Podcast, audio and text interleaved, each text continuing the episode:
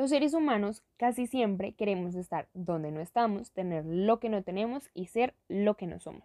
Somos esos individuos que tienen un conflicto consigo mismo y crean una sociedad en conflicto. No estamos conformes ni siquiera con el clima, puesto que a veces cuando hace sol queremos que llueva y cuando llueva queremos que haga sol.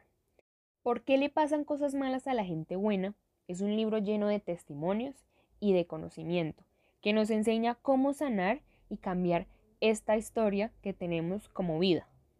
En las páginas de este texto se pone en evidencia el espejo de cómo las personas llevan su vida y cómo está la sociedad, de los complejos que se ven porque resulta que critican porque no son perfectos, porque no son altos o no tienen cabello abundante, dientes blancos, son delgados o sin músculo.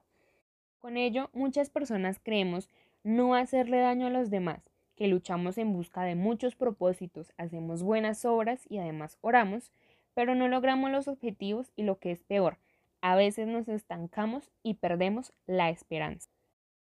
Claramente en el libro hay chistes, hay dichos, hay gracia, pues no es un libro que solamente te sientas a leer y te aburres porque resulta ser reflexivo, sino que es un libro que no se vuelve monótono, pues que todos los hechos que él habla son netamente diferentes.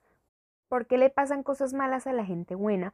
Es una obra divertida, que no resulta ser solo reflexiva, sino que te ayuda a entender tu vida de una forma diferente.